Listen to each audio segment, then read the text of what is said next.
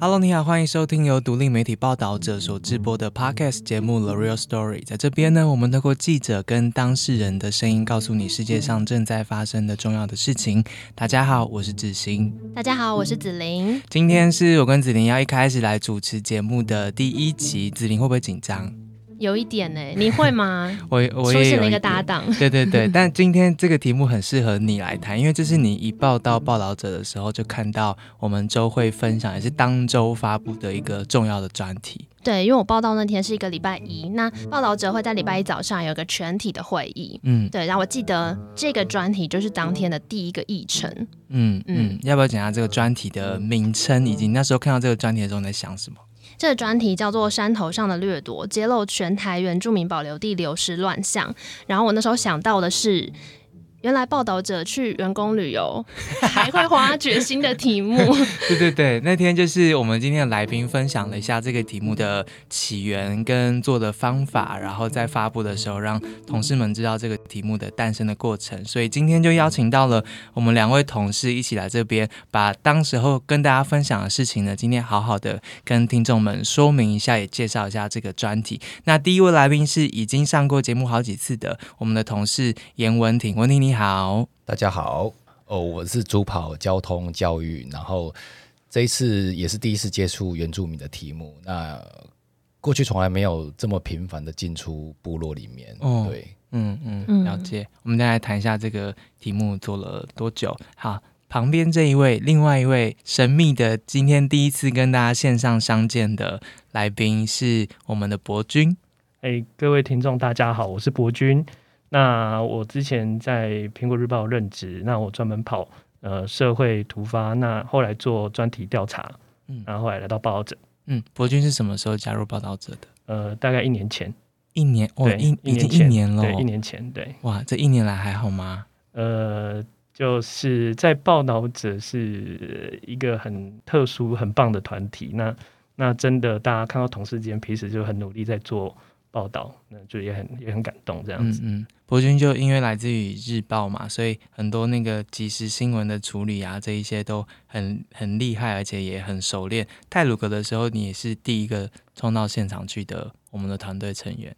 对，就是会知道说，有时候突发状况它的大小跟跟紧急程度，可能会会呃在第一时间会知道说，那个应不应该到现场这样子。嗯。只是说那时候你刚好跟太太出去旅游，然后就抛下了。哇，原来后面还有这个故事。他那时候就是跟家人一起去花莲玩吗？对，就是立刻跳火车，呃，也不是，就是下火车，因为他临停嘛，因为他事故卡住了，然后临停，然后就立刻跳跳下火车。借了摩托车就出发这样子，哎，抛抛家弃子就下车了。天哪，好热血哦！对，也是在某个礼拜一的时候，博君有分享了那一次的过程，但后来关系应该还好。OK OK，没问题，因为因为老婆也是媒体人，她也体体谅这种就是我们工作的形态这样子。对，哇，所以。大家真的都是把新闻当做日常在看待，就他们可能就绑不住自己的手跟脚，就是闻到新闻来的时候就会冲到现场去。像这一题其实的诞生也是绑不住自己的手跟脚，不小心就发现了一条新闻，在元旅的时候是不是？是的，要不要说明一下为什么元旅的时候会有一个题目会跑出来？呃，其实这也是我在一年前加入的时候，刚好就是报者的员工旅游，呃，目的地就是新竹的坚石。那为了要去爬司马库斯的神木跟镇西堡的神木，中午的时候在一个原住民的开设的餐厅用餐。嗯，那在用餐的时候刚好就碰到一位北医大学的教授林义仁老师。嗯，那林义老师呢，他长期关注新竹坚石那个地区的原住民的议题。那时候他在当地带了一群的学生去做导览，那刚好就碰到呃我们的执行长何荣信大哥。那那他就是跟他熟悉，那碰到就是哎，大家就聊起来。嗯，那聊起来之后呢，那就说那要不要及时为报道者来一场小型的导览，导览当地的文化跟当地的一些发展脉络。不是导览买地的 不是。哦哦，对，那我们就到了当地的一个叫田埔教会的一个地方。嗯，那时候是在田埔长老教会的那个礼拜堂里面。然后就开始上课了，那直接用上课来形容。那开始听的时候就除了那些富裕的一些文化、泰雅族的文化之外啊，嗯，然后他讲到说那个原住民的土地会有流失，听到这几个关键字就立刻所有人都醒了，嗯，然后就开始追问说，哎，原住民土地为什么会被卖掉？对，他开始逐一的去解说说，哎，听说是哪一个部落有这样的状况，哪一个部落也有这样的状况。那嗯听到这些关键字之后，就不断的问问题，带我们的司机大哥来跟我们说，请我们要注意时间，不然我们来不及进司马库斯。对哦哦哦，会耽误到本来原旅真正的行程因。为司马库斯它有一个入山的时间，如果你超过那个时间，就不能进去了。嗯，对，对，我觉得这也是报道者一个特色之一啦，哦就是说在我们呃平常的接触一些生活的状况，就是例如说员工旅游，像这种东西的话，就是我的执行长，那他就会特别的去关注说，哎，那是不是有发展成为一个报道的可能？在前期做了很多的一些访问的准备，那才确定说，哦，我们要去关注这个原住民土地流失这个问题的报道。员工旅游是一年前差不多的秋天嘛，对不对？对对然后其实初刊是今年的夏天，是所以其实花了花了这么久的时间熬出来的一个专题，我们等下要透过两位来理解一下过程当中是透过哪些手段，然后我们试过哪一些方法来理解这个隐而未见，但是大家每一天很多人都在山上露营啊消费，其实会碰到的这个问题，这是我们今天主要让大家知道的。就其实听起来像是原住民保留地的事情，或是在山上面的事情，但其实跟每一个人，特别是喜欢去野外的人，就是露营的人，其实是蛮有关系的。他们在这样的土地买卖的情况，除了我们那时候原旅去到这个地方之外，它在全台湾的这样的影响的情况有多大？我们后来的调查是发现了什么呢？OK，全台湾土地流失，那根据主管单位原民会它的统计是一万零四百公顷，一万零四百公顷。对，那大概其实是半个台北市的面积这么大的呃土地流失的状况。但是呢，这个流失指的是什么？呃就是非原住民使用或占用，占用原住民保留地。对。嗯那但是真正的情况其实是更令学者所担忧，嗯因为呃，在学者透过一些抵押权设定的清查的时候呢，发现这个流失的状况是远比想象中或者是官方统计的还严重。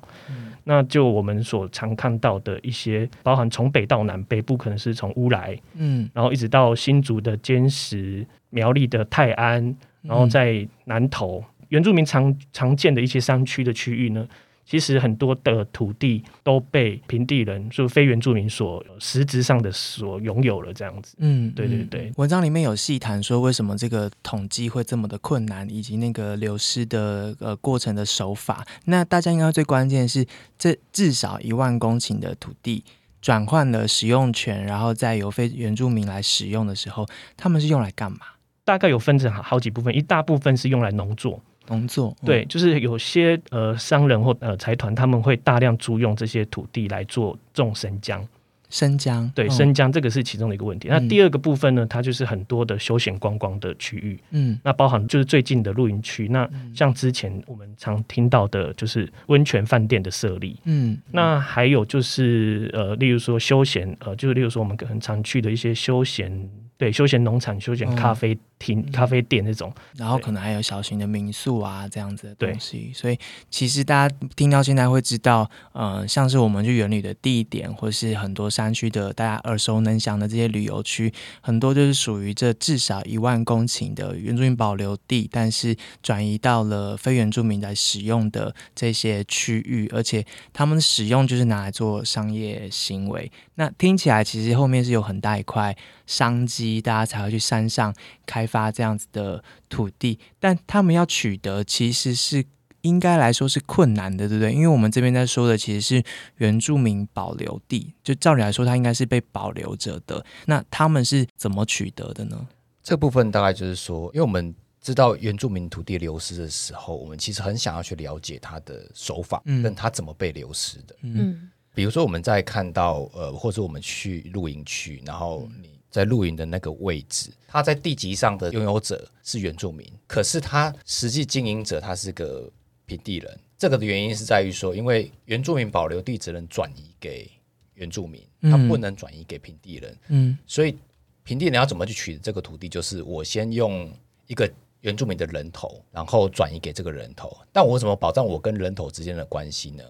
那就是说我必须设定一个这个土地价值超过两倍以上的抵押金，让这个人头原住民他不敢把我的土地拥有或是卖掉，因为必须赔偿这个非常高额的违约金。对他用这样的方式去绑住我跟人头之间的关系。嗯，那我实质上我就拥有这个土地，因为人头只是一个表面的拥有者，实际的拥有者还是我。嗯，这样子是非法的吗？这样不是非法的，因为呃，原住民保留地的管理条例，它其实只是一个条例。哦，那我们刚刚讲的所有的契约关系，那都是民法保障的。哦，所以当民法高于行政命令的时候，变成说拥有这个契约的合合法性。嗯，对，哇，原住民开发管理办法里面，它就是根据山坡地保育条例这一个条例去做它的母法的使用，所以它那个部分的话，就是它没办法，它的法律的位阶就是没办法跟民法这么高，哦，所以大量的非原住民就是用这种方式绕过这个法律的漏洞，所以是用这样法律的安这叫做排对，这叫脱法行为啦，就是脱法。脱法脱法行脱脱法行为，他他不是不不能用违法来说，但是他就是一个脱法的行为，因为他明明知道说法律哪里可以去绕过那个漏洞，嗯。他就是用这个方式去去这种做这种行为。了解嗯。了解。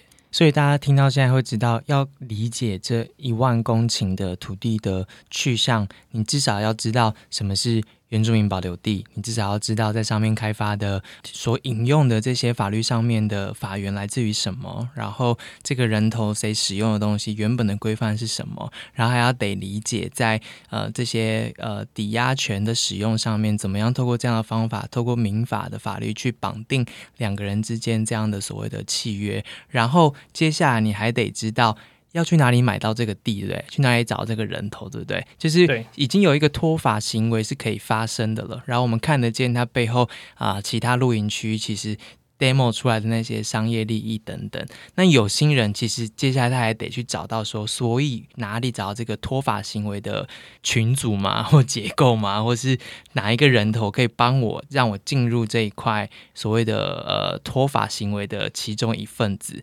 要找到这件事情很难吗？就是我要去取得这样的土地很难吗？加入这场游戏？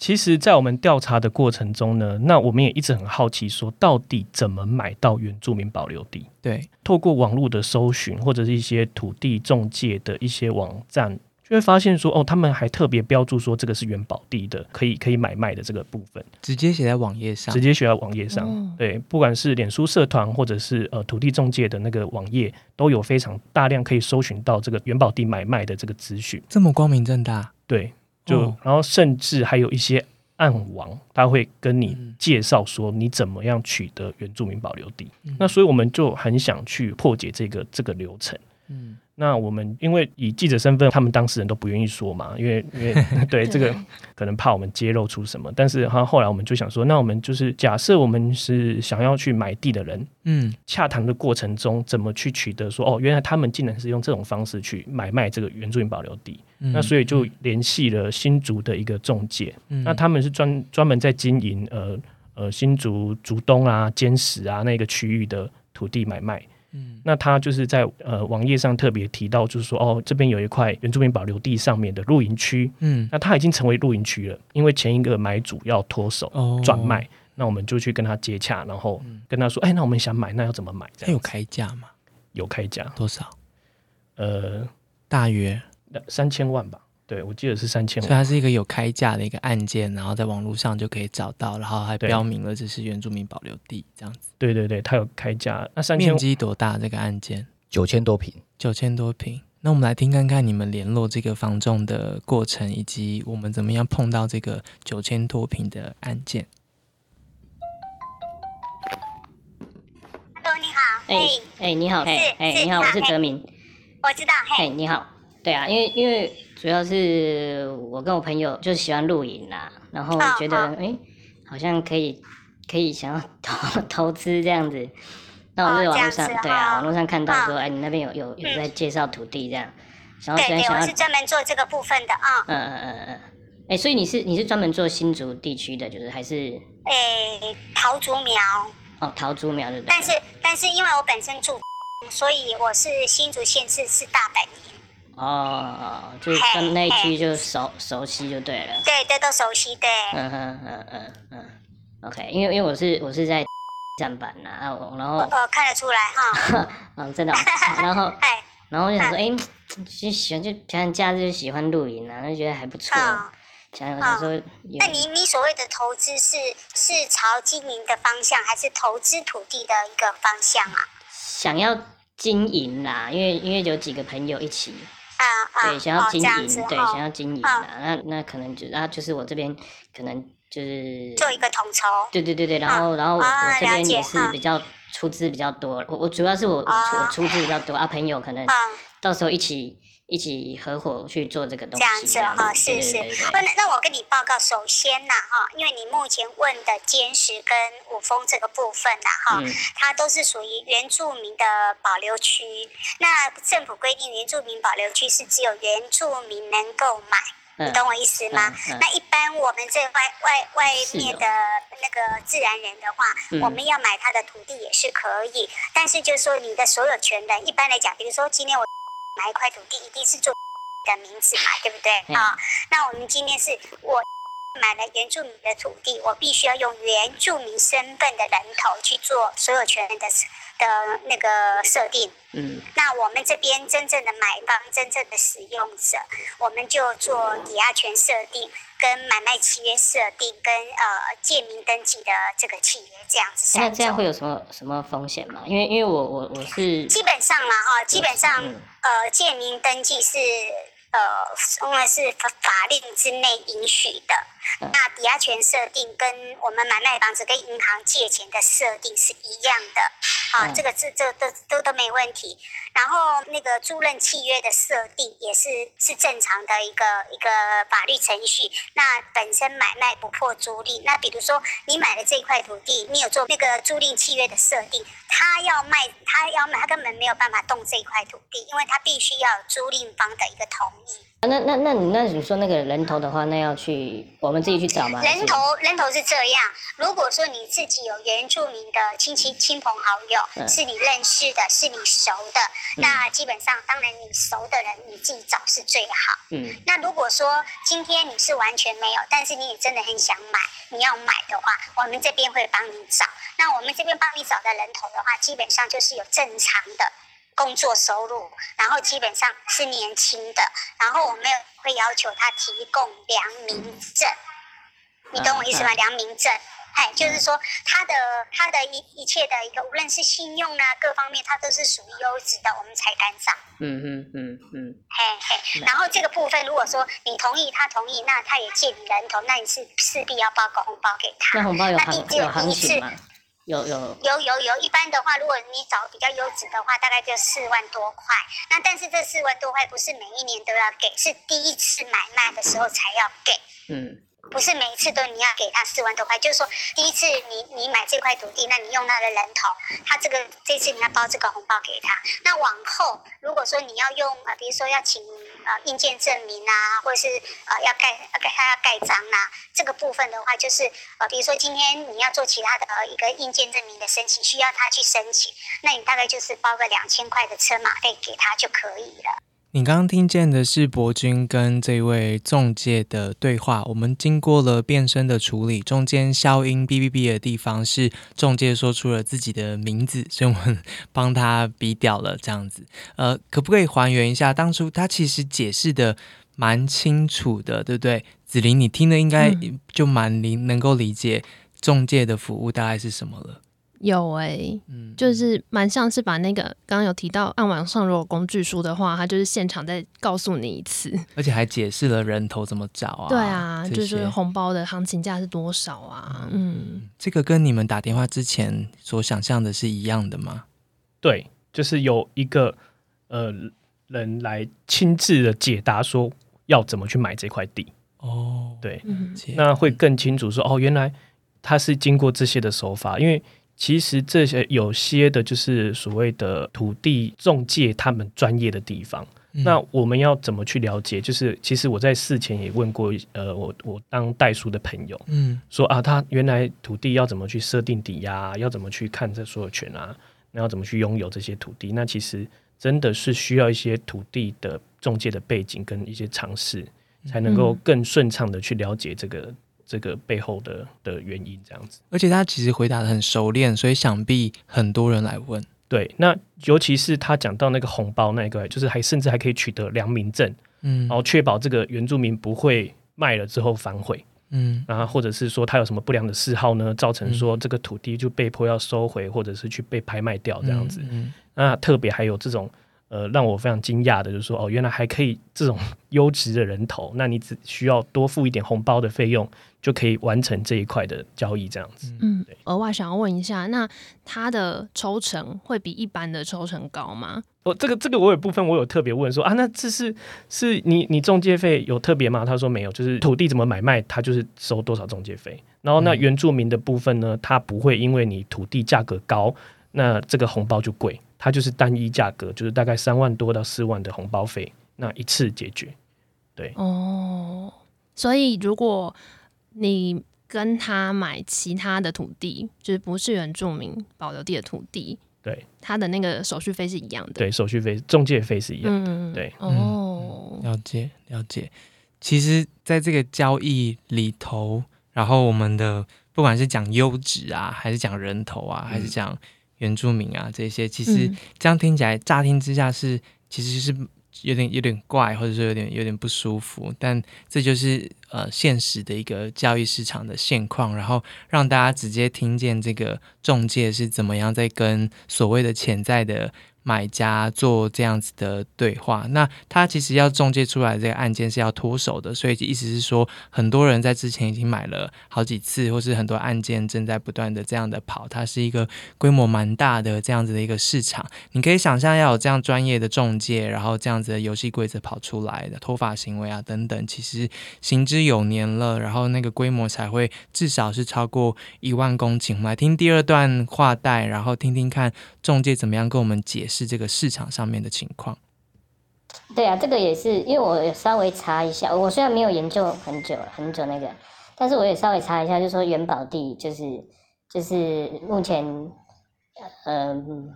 不，就是只能原住民在买，对对对，但是一般你网络上啊，哈，网络上查的基本上元宝地，大家都是都会建议比较不要操作啦。但是事实上其实没有那么困难呐，那只是说你能不能够接受。那你这边你这边有什么案子是不是元宝地的吗？还是说都都？对，我们买卖元宝地还算蛮多的呢，因为我们本身就是哦，那新竹其实坚石跟五峰这个部分我们不常做啦。嗯。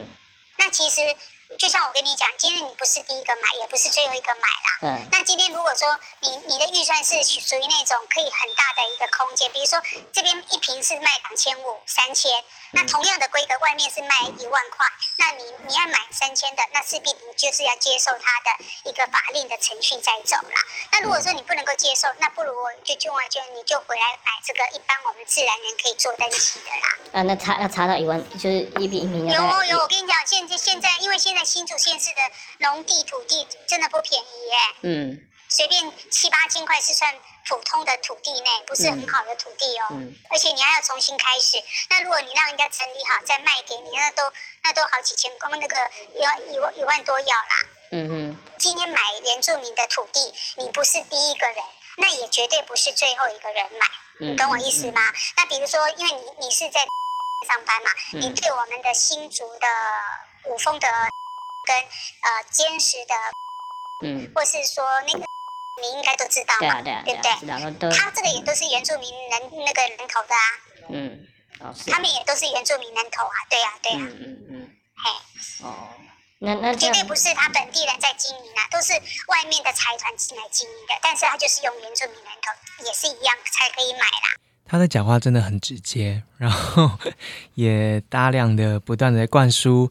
这个对方说买元宝地会比较便宜，然后跟其他的比，然后刚刚又帮他哔哔哔的部分是他提到了哪一些嗯集团的名字，然后哪一些民宿的名字，然后都点名了，他们就是透过这样的手段直接开发出来了。那大家对于这些细节有兴趣的话，都可以在文章上面做更完整的接收。这样子，他刚刚这样做是在告诉你什么？是要告诉你说买这个是很划算的，是不是？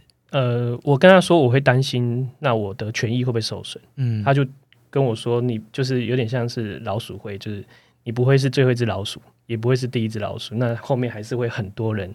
做这种事情，他只是用了很多的话去让我放心，嗯，而且告诉你谁谁谁这样做，而且做的很有规模了，对，好，很刺激的一个对话，嗯，我们在听最后一段。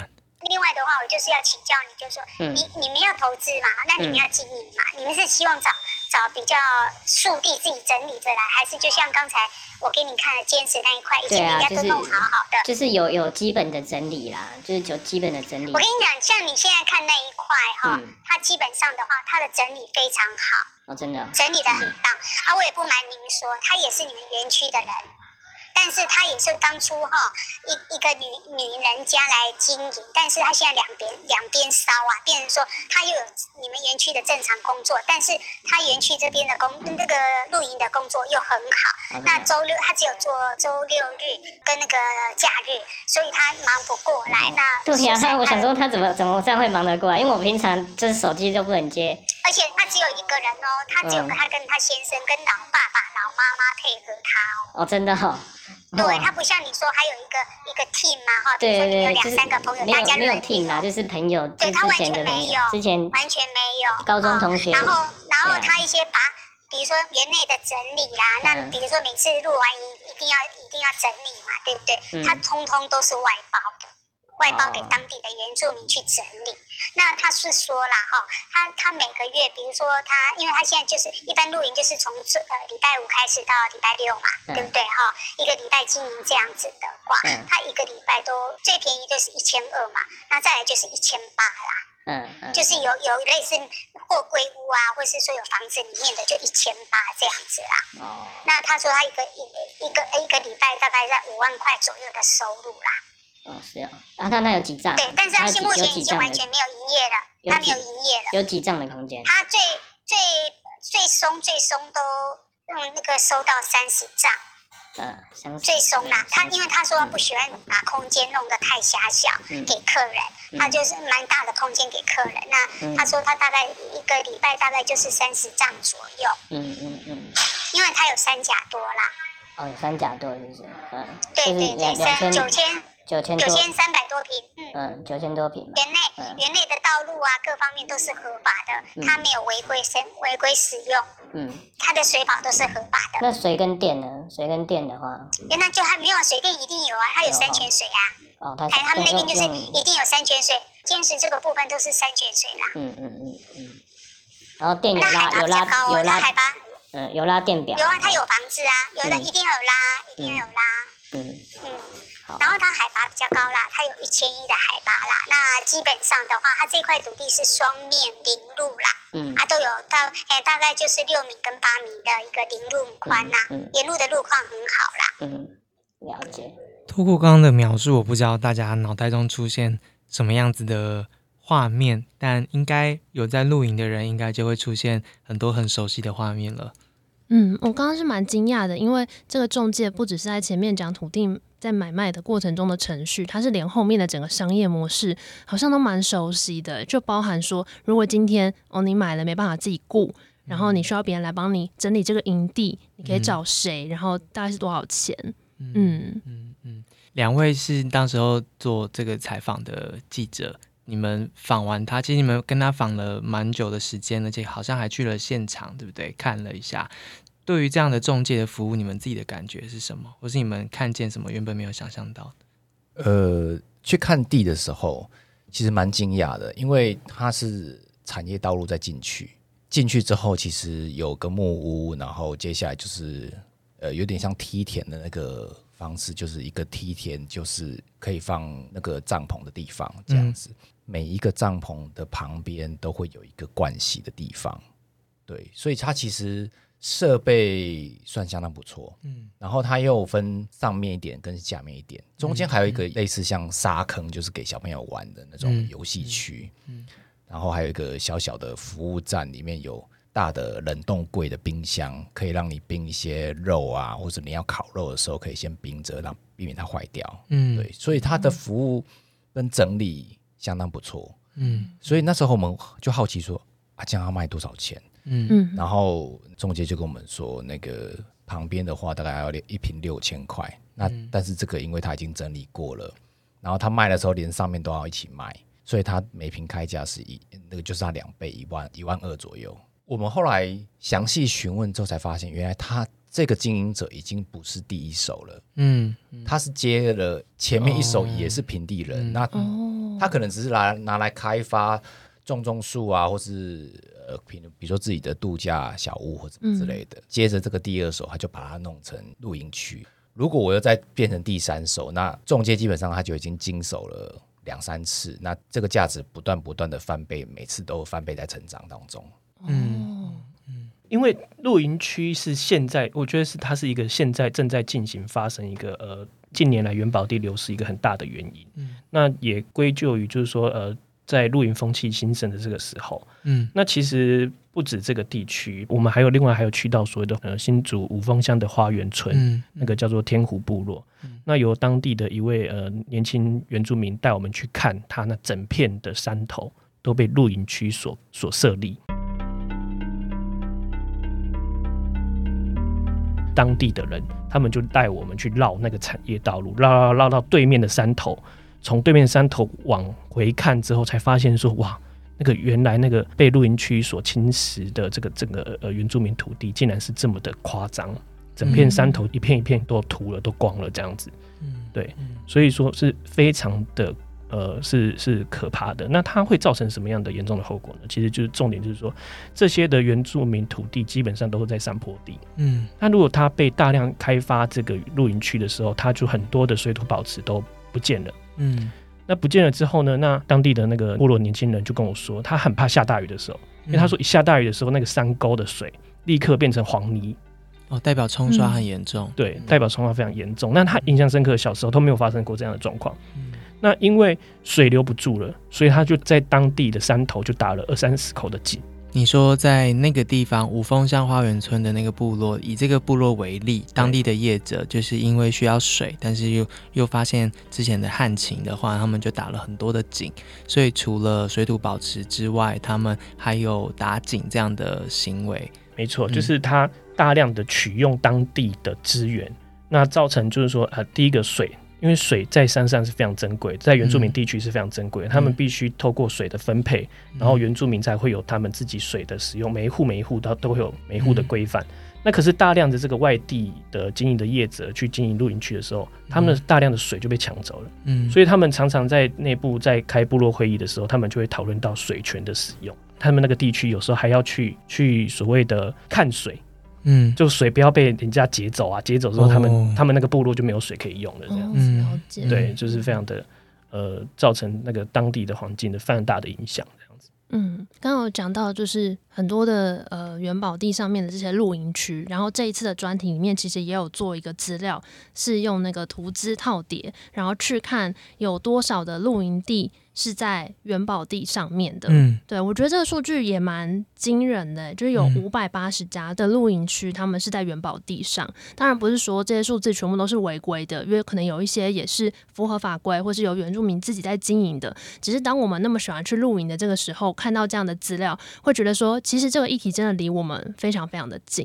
是因为我们会特别会去做这个东西，就是说想要去厘清这个背后的样貌的那个量体是带有多大。有兴趣的听众可以上网看一下这张图，它基本上就是把全台湾大概两千家左右已经登记在交通部观光局的资料的露营区的资料来比对原住民地区以及原住民保留地的这样的范围，几次的这样重叠之下，我们发现五百八十家有登记在案的露营区是在所谓的原住民保留地。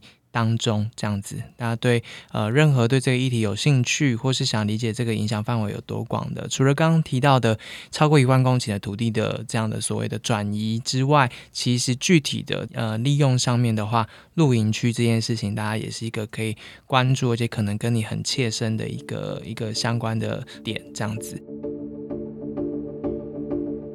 故事听到现在，我们听见了很多呃追查的过程，然后里面的角色其实很多元。我们听见了学者想要理解这个问题多严重，然后自己用不同的方法跟研究案去找出这些资料。我们也听见在地方的呃不同的人，他们在这样的买卖行为当中，他们有自己的选择。但其实还有一些人物，其实对我们这次的报道是相当有帮助的。就是其实他在我们关注到这个议题之前，自己。因为可能就住在那边的关系，他有长久的耕耘了关于这个议题。其中一位叫做曾玉琴，是不是？可不可以请两位记者介绍一下？呃，我们报道里面这个很关键的在地人曾玉琴的故事。其实曾玉琴，我们找到他其实是经过了一些转折，就是因为我们一开始是看到监察院对苗栗县政府的一个纠正案，那这个是在二零二零年十二月提出的调查报告。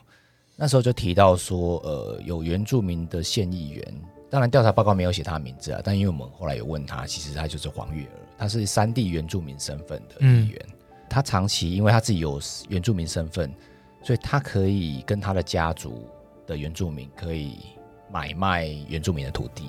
那他的手法就是，呃，比如说他本来有一块地，那我就跟隔壁的隔壁的全部都把它买下来，我就变成很大的一块地。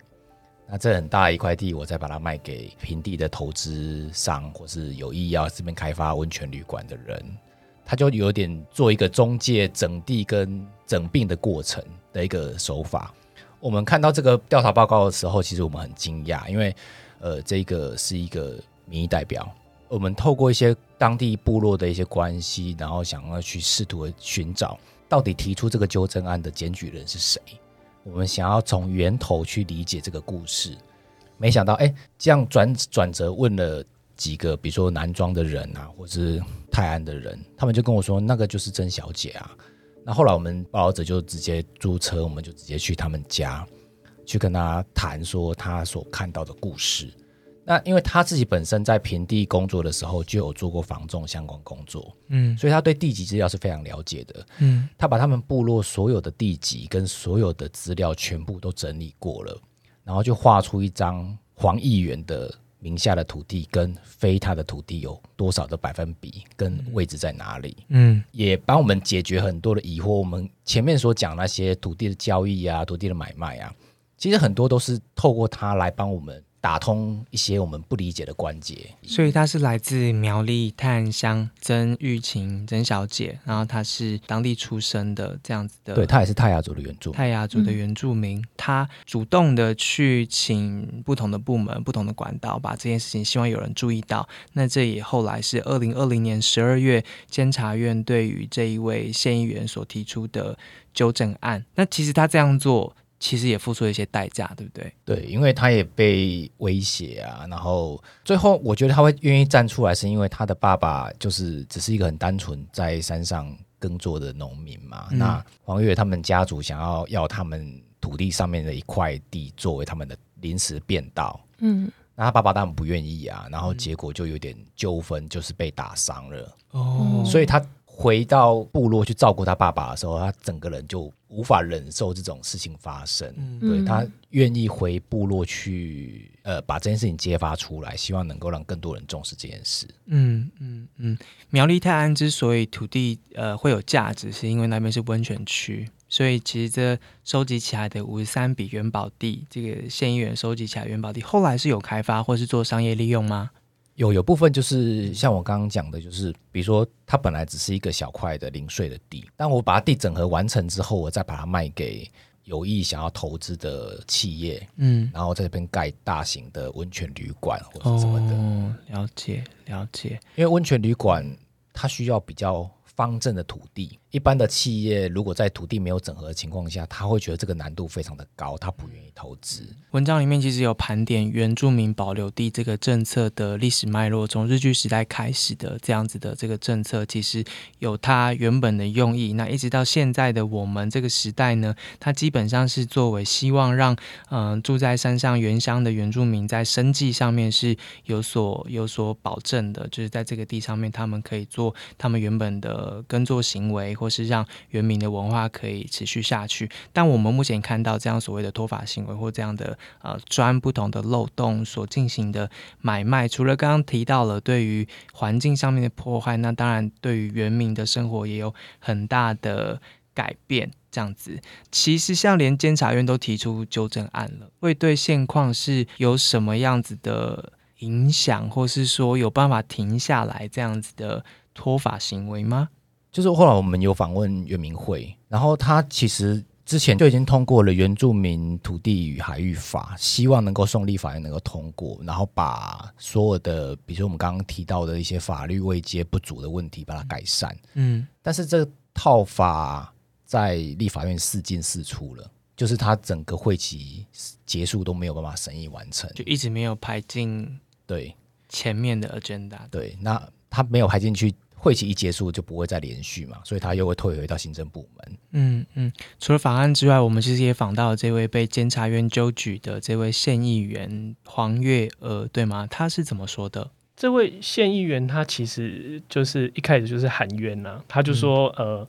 哦，都是因为选举的操作啊，所以才打打压抹黑他在这边呃买卖土地的事实。他也就是很明白的说，他他具有原住民身份，他有权利跟呃去买卖这些土地。嗯，那只是说在调查报告里面就有明确指出说，过度让一个原住民拥有太多的这个土地的时候，他就失去了这个原住民土地保留的这个意义所在。这个是监察院说的。对，嗯。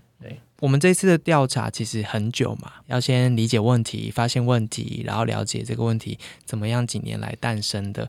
但过程当中，我们其实动用了很多的记者在台湾各地，所以我们看到的不只是单一个案，也不是单一个人的想法。我们到了很多地方去，于是也遇到了很多在这一些地方上持续生活的人。对，其中有一位就是刚刚开头提到在原旅的时候去了的田埔这边，可不可以请文婷跟我们介绍一下？是这次专题中有提到的这位巴翁，就是他在田埔部落所做的事情，怎么样让这样子呃卖地的一个趋势没有侵蚀掉他们的部落？好，因为呃田埔其实它是在司马库斯跟镇西堡的路上，你一定要经过这个部落。但如果去过的，应该不知道说中间有这个部落，你只会觉得，呃，我开车好像经过一个小的城镇这样子而已。对，这个主角巴翁独密，他其实过去是在担任呃原住民的议员的助理，那后来又有做一些社造的经验。他是因为工作一告一个段落之后，他回乡，希望帮爸爸能够管理一下他自己的农农地。在这样的过程当中，部落的族人。就跟他讨论说：“哎，我们把那个农作物卖到山下去啊，然后隔壁的农会收我们很多钱，那我们呃入不敷出啊，这样很辛苦。希望他能够跳出来帮我们想一个可以销售的平台。那时候只是初步这样想，他的方式就是直接去北农的第一国菜市场去看怎么去设定那个牌价，田圃怎么样成立一个合作社去专门卖我们的番茄。他为什么要做这件事情啊？”因为就是说，呃，当我们透过合作社，我们不要经过中盘，我们直接呃排价卖贩售的时候，我们就可以少了一手的抽成。当大家收入增加的时候，你就比较不容易卖土地。族人对这件事情就会有一点点的认知，说我的土地是有价值的，不是账面上那几万块而已。嗯，对，对我对于这件事，我在读文章的时候很惊讶。很多人说，早期很多人是为了要办婚礼，要嫁嫁女儿或者儿子结婚，然后需要一笔现金，所以就很多那时候长辈们就把土地就这样。卖出去了，然后他也误会以为只是租出去了，但你知道后来经过那些手法之后，他其实才发现自己土地救援就拿不回来了。那当然更多情况是他们可能就缺二三十万或十几万，然后就把土地转出去了。所以像这样子的种番茄也好，成立地方的合作社也好，然后他们现在还做小米富裕计划嘛，就不断的想要证明土地其实可以赚到更多钱，然后让他们在现金流也好，就是生活能够安稳的情况之下。他们就没有动机让这个土地以那样的价值进入那个市场，这是他们在试图做的事情。是因为我们采访这个元宝地的题目的时候，其实一直很黑暗。嗯，但当我们进到田埔部落的时候，其实他给了我们一点点的曙光。嗯，就是因为他们有一部分的族人卖掉了土地，嗯因为他们的族人种番茄的效果不错，嗯存了点钱，嗯所以他们开始会想要把它买回来。他们认识到他们自己部落里面的土地其实是非常有价值的。其实就是多了一种选择啦，然后这个选择是不用把土地卖掉的，这样子。所以我们其实这个专题就是把，嗯，在你的家乡如果有一块土地的话，各式各样的选择都摊出来。那只是过去大家不知道的是，市场上存在一种选择，是透过这种脱法行为，让土地辗转的变成可能很多人去消费的温泉旅馆或是呃这样子的露营区。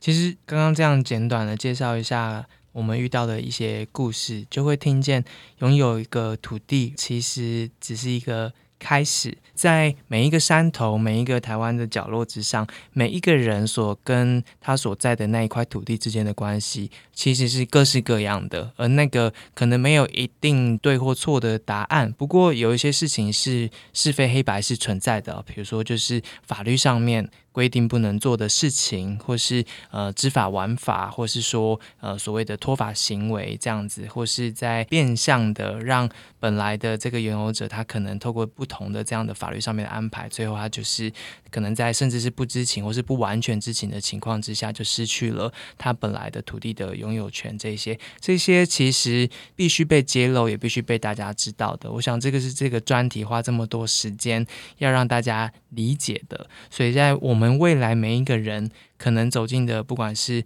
饭店啊、露营区啊，或者是我们去参观的这些地方，可能都可以多听一下当地的人跟他所在的那个土地之间的故事。也这也是我们可能去旅行，或是说想要回到土地所本来所期待着的嘛。对。如果对这个议题未来持续的发展有更多的兴趣的话，我觉得大家可以去看看这个专题，总共有六篇的文章，提供了相当多的资料跟揭露的过程。子琳的第一次是面对到这么大的调查报道，你现在感想如何？我觉得这个议题真的好复杂哦，然后我也很惊讶，说原来报道者去一趟员工旅游可以有这么多的收获。今年的员工旅游地点好像还没有决定。对啊，三位有什么想法吗？还想要去山里面走走吗？还是我们就去游乐园玩就好了。对啊，可以选一个比较轻松的行程。那我觉得如果每一年都有机会是这样一趟远旅带回来一个题目的话，好像也蛮酷的、欸。哦，好啊！如果你觉得有适合题目的话，请欢迎透过各种管道联络我们，然后许愿我们集体出游的。对，推荐我们你觉得可能藏着下一个题目的地方。好，就麻烦各位听众了。我们下一趟旅游的去处。今天谢谢两位的时间，谢谢文婷，谢谢博君。谢谢，谢谢谢谢。谢谢你今天的收听，而且听到了最后。如果你对于今天的专题有更多的问题的话，欢迎透过这种管道告诉我们更多的资讯跟未来的线索。报道者是一个由独立捐款所赞助而成的一个非营利组织。如果你觉得我们对的事情对你有一点帮助的话，欢迎用单笔的捐款或是定期定额的方式陪我们一起走到更远的地方，听见更多重要的故事。谢谢你的时间，我们下次见，拜拜。